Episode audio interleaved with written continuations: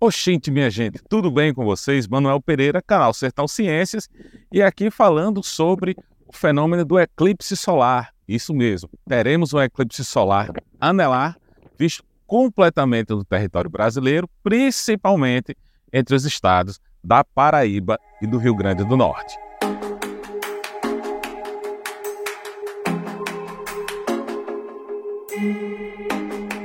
Então, estou aqui trazendo algumas dicas de como você vai observar esse fenômeno e principalmente o que usar para que não haja problemas com a sua visão. Mas qual é a diferença entre o eclipse anelar ou anular e o eclipse total?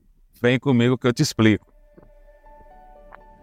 O eclipse solar total é quando você tem a cobertura completa do disco solar feito pela Lua, como você pode bem ver na ilustração que eu vou colocar aqui.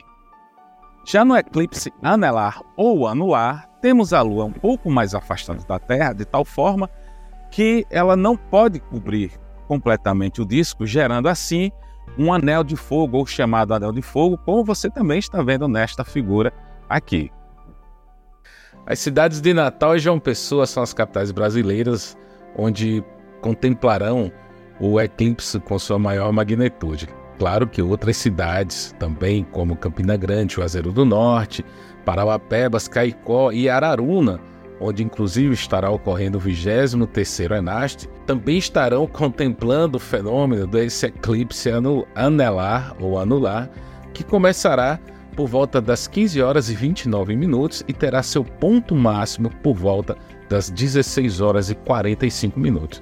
Esse ponto máximo que eu digo é quando o Sol estiver né, coberto ah, pela Lua, ficando somente cham o chamado anel de fogo à vista, e esse ponto máximo né, durará em torno de 3 minutos. Depois desse eclipse, do dia 14 de outubro, esse eclipse é, anelar, teremos um, o próximo eclipse que teremos será no dia 12 de agosto de 2045, que poderá ser visto da região ou nos estados, né, na parte litorânea principalmente dos estados do Pará, Piauí, Maranhão, Ceará e Rio Grande do Norte. E esse será um eclipse total, né? Aí sim o Sol será completamente engolido pela Lua, segundo as tradições antigas, né? Ou engolido pelo dragão, né? Como diriam os chineses. Obviamente que todo mundo vai querer ver o eclipse, observá-lo, tirar foto, mas gente, muito cuidado, mas muito cuidado mesmo, porque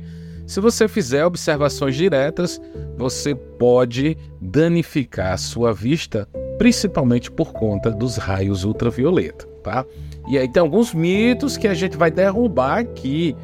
O grande, um dos grandes mitos é o uso de radiografia para enxergar lá o, o fenômeno. Pode? Não pode, tá?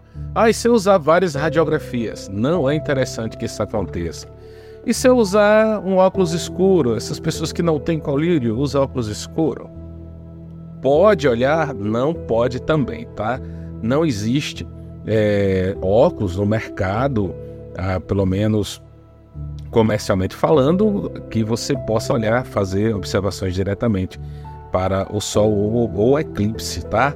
E essa combinação de óculos com raio-x pode? Também não pode de forma alguma, tá?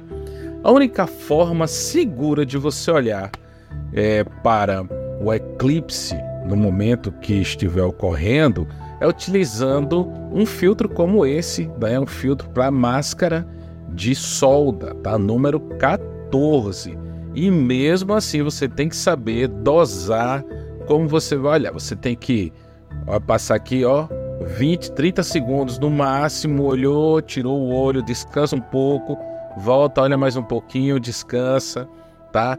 Não prolonga, pro, procura não prolongar é, é, o tempo qual, a, aonde você vai ficar olhando o eclipse de forma direta, tá? Então, muito cuidado com isso é, muito cuidado com a sua vista, tá certo? Então vamos contemplar, vamos ver este eclipse com segurança, beleza, galera? Então é isso, pessoal. Eu sou o Manuel Pereira, canal Sertão Ciência, dando dicas aqui de como você deve observar o eclipse anelar ou anular que vai acontecer no dia 14 de outubro deste ano de 2023. Conte aí nos comentários onde você pretende ver este eclipse, ou com quem, e que de repente você já ouviu histórias né, de seus avós, de seus pais, ah, como é que eles enxergavam, como é que eles é, encaravam o fenômeno dos eclipses aí antigamente, né? Que lendas eles relataram para vocês, ou histórias que eles relataram para vocês a respeito dos eclipses. Tá bom? Compartilhe essas histórias aí com a gente. E até um próximo Sertão Ciência, tá? Um cheiro e até mais. Tchau, tchau.